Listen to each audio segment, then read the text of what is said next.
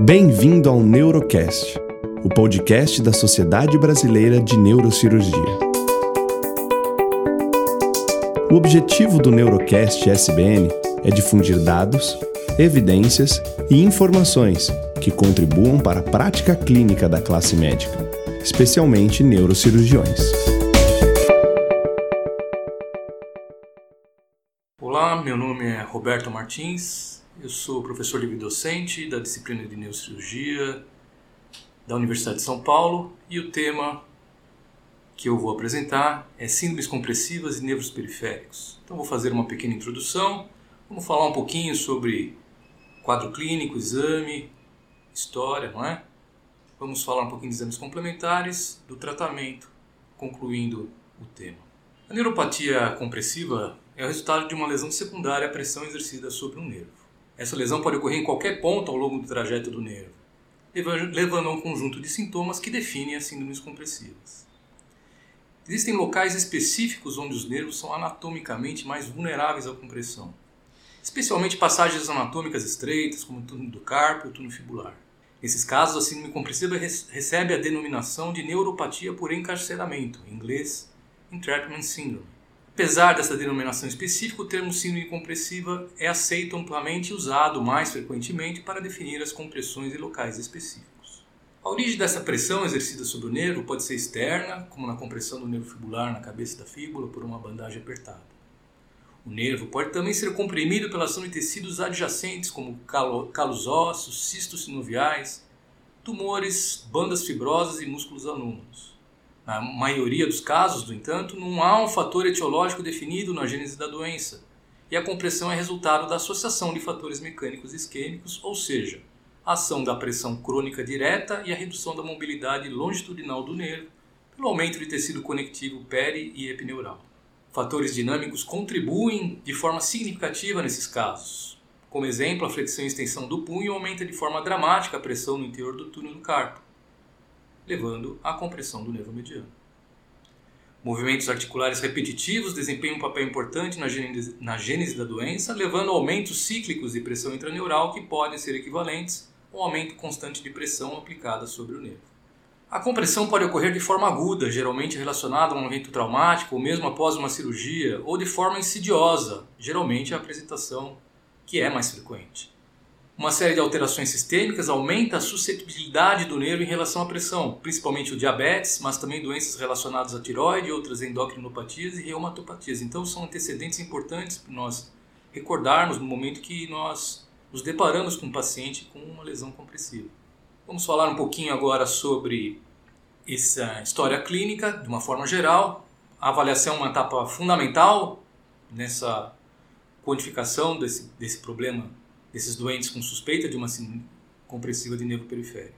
De forma mais frequente, os sintomas, como eu já comentei, apresentam uma evolução insidiosa. O doente deve ser questionado a respeito de antecedentes de trauma, posturas, hábitos e passatempos. Ocupações que estão mais relacionadas ao desenvolvimento de síndromes compressivas são aquelas em que está envolvido o trabalho manual, especialmente quando há exposição à vibração contínua ou movimentos repetitivos do punho, associado ao aumento da força de preensão. Os sintomas principais são alterações sensitivas e ou motores associados ou não à dor, que é o sintoma mais frequente em graus de intensidades variáveis. Tipicamente, esses sintomas iniciam-se com manifestações sensitivas positivas, parestesia, pressão, queimação ou choques, que ocorrem de forma intermitente. Essas sensações anormais espontâneas são referidas na distribuição cutânea do nervo acometido, embora possam estender-se para áreas distais das mesmas. Em contraste, a dor ocorre em localizações menos precisas e, em alguns casos, acomete em regiões distantes da área de distribuição do nervo. Nos casos em que o nervo comprometido é constituído predominantemente por fibras motoras, uma dor difusa profunda é frequentemente relatada. Enquanto a dor originada de uma tendinite aumenta de intensidade com a movimentação e melhora com repouso, a dor secundária a uma síndrome compressiva pode ocorrer a qualquer momento. Os sintomas sensitivos negativos, como por exemplo a hipestesia, geralmente são fixos e ocorre em casos moderados. Algumas vezes os pacientes referem esses sintomas como uma dormência, um chaço ou um engrossamento da pele. E esses sintomas podem estar associados a dificuldades de manipulação de objetos ou até lesões por insensibilidade. Os sintomas motores são variáveis, desde perda de uma habilidade fina, referida como alterações da escrita ou na habilidade de tocar instrumentos, até queixas mais graves, como plegia dos músculos relacionados. Compressões agudas com frequência determinam paralisia por neuropraxia, isto é, um bloqueio das fibras nervosas sem degeneração das mesmas, sem um comprometimento definitivo das mesmas. Revertido o bloqueio, as fibras voltam a funcionar normalmente.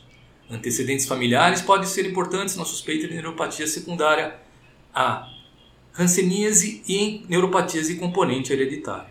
Hanseníase é um item importante a ser recordado nesse, nesse tópico, porque no nosso meio ainda temos bastante, há uma incidência muito grande dessa doença e é, em áreas é, do nosso país, frequente o comprometimento do nervo periférico secundário à compressão pela hanseníase. Com relação ao exame físico, é fundamental que haja um conhecimento anatômico da anatomia do nervo e estruturas vizinhas. Isso é fundamental para um diagnóstico adequado e essa avaliação deve incluir o exame físico geral, no exame neurológico e uma série de manobras que podem provocar ou aliviar os sintomas. O exame físico deve se iniciar com a inspeção buscando se identificar alguma alteração cutânea que possa sugerir a associação com hanseníase, como máculas hipo hipercrômicas e alopécias. O trajeto do nervo deve ser examinado através da palpação, procurando alguma estrutura que possa comprimir o nervo ou mesmo identificando algum espessamento focal do mesmo. Para esse objetivo, a palpação dos nervos deve ser sempre bilateral, no intuito de você comparar um lado com o outro.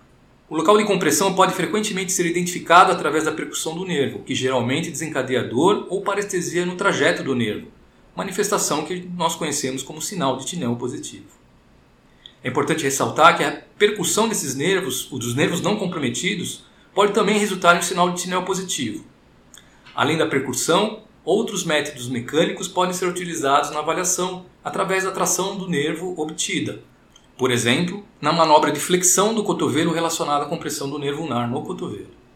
Manobras que resultam em aumento da pressão no interior de um canal podem ser úteis, como a manobra de Fallen realizada com a flexão forçada do punho na síndrome do túnel do carpo ou na compressão do nervo mediano na região do punho. O objetivo principal do exame neurológico é determinar a presença de sinais de comprometimento sensitivo motor e de sua distribuição para um mapeamento topográfico da lesão, para nós podermos identificar onde é realmente o local de comprometimento do nervo em relação ao seu trajeto. Os reflexos relevantes devem ser avaliados simetricamente e podem estar hipoativos ou abolidos distalmente à compressão. Quando o comprometimento é de um nervo misto, geralmente os sinais relacionados a alterações de sensibilidade precedem os motores. Inicialmente existe um comprometimento das fibras de maior, maiores diâmetros envolvidas na sensibilidade relacionada à coluna dorsal da medula. Estes déficits sensitivos podem ser avaliados através de estímulos táteis, através da discriminação de dois pontos e de avaliação de sensibilidade através de monofilamentos. Fibras finas relacionadas à percepção de dor e temperatura também podem ser comprometidas, particularmente nesses pacientes com hanseníase. As fibras finas também se relacionam com comprometimento autonômico, como diminuição da temperatura, edema, cianose, queda de pelos ou pele seca. Quando nós avaliamos a motricidade desses pacientes, a força de cada músculo é pesquisada. Geralmente o déficit predomina nos músculos mais distais, o que pode ser um falso sinal localizatório, como nos casos de compressão do nervo no cotovelo, e com frequência preserva a musculatura do antebraço em detrimento da musculatura da mão. Atrofia muscular é um sinal de gravidade e associa-se a um pior prognóstico. Alterações autonômicas podem estar presentes como edema, alteração da textura e trofismo cutâneo. Vamos agora comentar um pouco a respeito dos exames complementares. E o que mais se destaca na investigação dessas síndromes compressivas é a eletroneuromiografia, que é muito útil na localização, quantificação da gravidade e avaliação da evolução dessas lesões é, por compressão de nervos. Esse exame pode também identificar outras condições que são associadas às doenças, por exemplo, com polineuropatias e outras compressões nervosas assintomáticas. Inicialmente, o que acontece na, na eletroneuromiografia, que a eletroneuromiografia identifica, é uma desmelinização segmentar com redução da velocidade de condução nervosa. Nos casos agudos, pode haver um bloqueio de condução que corresponde clinicamente à neuropraxia, a lesão mais leve que nós identificamos. Compressões mais graves evolui com uma degeneração no axonal, uma degeneração do axônio, então, que se manifesta com diminuição da amplitude dos potenciais de estudo de condução nervosa e alterações neuropáticas na eletromiografia com agulha. Esta última permite ainda avaliar aspectos evolutivos, como a presença de desnervação ativa ou sinais de reinervação. Um ponto muito importante é que a eletroneuromiografia é mais sensível e permite um mapeamento mais preciso do que o exame clínico. Contudo, essas alterações demoram 3 a 4 semanas para se estabelecer completamente. Então, é importante nós levarmos em consideração esse período, 3 a 4 semanas, para definir realmente a lesão através da eletroneuromiografia. É importante, no momento de se solicitar o exame, especificar a suspeita clínica no pedido para que possa o exame ser mais adequado à pergunta que se faz naquele momento. A radiografia simples é indicada somente para síndromes compressivas quando há uma suspeita de lesão óssea. Em geral, a investigação por imagem nas síndromes compressivas é indicada na presença de uma apresentação atípica ou quando a compressão não é usual, como na compressão do nervo interósseo posterior e outras compressões menos frequentes. Nesses casos, o objetivo da investigação por imagem é identificar uma lesão secundária, como tumores, anormalidades anatômicas ou lesões vasculares, que vão ficar mais evidentes com então o exame de imagem. Devido ao baixo custo e alta acessibilidade, a ultrassonografia é um exame adequado para se descartar alguma etiologia secundária dentro desse quadro dessas síndromes compressivas. Além disso, a alteração de espessura, de ecogenicidade e deformidades do nervo permite inferir o diagnóstico de uma compressão idiopática. A principal desvantagem da, da ultrassonografia é que, o, é que o exame é dependente da interpretação e experiência do examinador, ou seja, daquele que vai fazer o exame.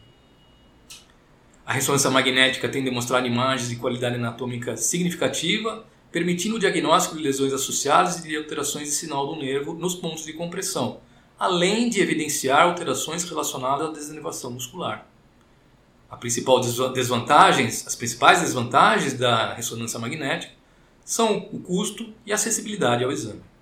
O bloqueio anestésico é frequentemente usado nos casos em que persiste a dúvida diagnóstica. Um outro recurso que, se, que é disponível na, na investigação das síndromes compressivas é o bloqueio anestésico. Ele pode ser realizado quando há uma persistência da dúvida diagnóstica e mesmo como uma terapêutica é, para alívio dos sintomas e confirmação do diagnóstico. A investigação laboratorial está indicada na suspeita de uma doença predisponente associada e inclui a dosagem de glicemia, ureia, hormônios da tiroide, fator reumatoide, etc. Ou seja, todos aqueles é, é, é, é, exames que talvez você solicite se há uma doença associada que possa então ter influência na ocorrência dessa síndrome compressiva. Com relação ao tratamento das síndromes compressivas, é fundamental que a determinação de uma possível etiologia seja realizada. Enquanto medidas conservadoras de repouso e mobilização podem aliviar os sintomas da compressão causada por atividades repetitivas, essas manobras, as medidas conservadoras de repouso e mobilização, são ineficazes se a compressão é ocasionada, por exemplo, por um calo ósseo, exostoses ou alterações anatômicas. Uma terapêutica apropriada para doenças sistêmicas hormonais também faz parte do tratamento no sentido de reduzir o componente de edema local, componente de líquido é, é, associado a, a, a, essas doenças, que pode também levar à predisposição à compressão do nervo. Essas medidas conservadoras incluem a imobilização, o repouso, uso de calor local e anti-inflamatórios não hormonais drogas relacionadas à modulação da dor, como, como antidepressivos tricíclicos, carbamazepina, gabapentina, pregabalina, podem também ser úteis. A injeção local de corticóide em associação com um anestésico local pode ser utilizada como uma última tentativa antes da cirurgia. Todas essas medidas que nós comentamos são utilizadas nos casos em que não há comprometimento significativo da sensibilidade ou quando não existe déficit motor ou atrofia. Então, o tratamento conservador ele está indicado naqueles casos onde não há um comprometimento sensitivo significativo, onde não há déficit motor ou atrofia por aí, porque é, nesses casos já há um comprometimento significativo do nervo pela compressão e a partir daí o tratamento cirúrgico é o adotado. Então, caso haja essa alteração de sensibilidade, na presença de déficit motor, atrofia, ou quando há falha do tratamento conservador, a cirurgia está indicada. A reabilitação através de uma fisioterapia e de terapia ocupacional é fundamental para o restabelecimento da função comprometida. E os objetivos dessa fisioterapia e da terapia ocupacional são a manutenção da mobilidade articular e o incremento da função, incluindo a programação de uso de órteses. Então, com isso, nós focamos o tema síndromes compressivas e nervos periféricos, finalizando com o tratamento geral. E com isso, espero que tenha sido de proveito para todos. Muito obrigado.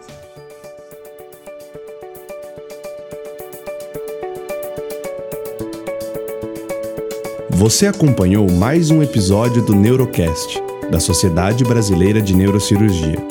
Obrigado por sua participação e não perca os próximos episódios.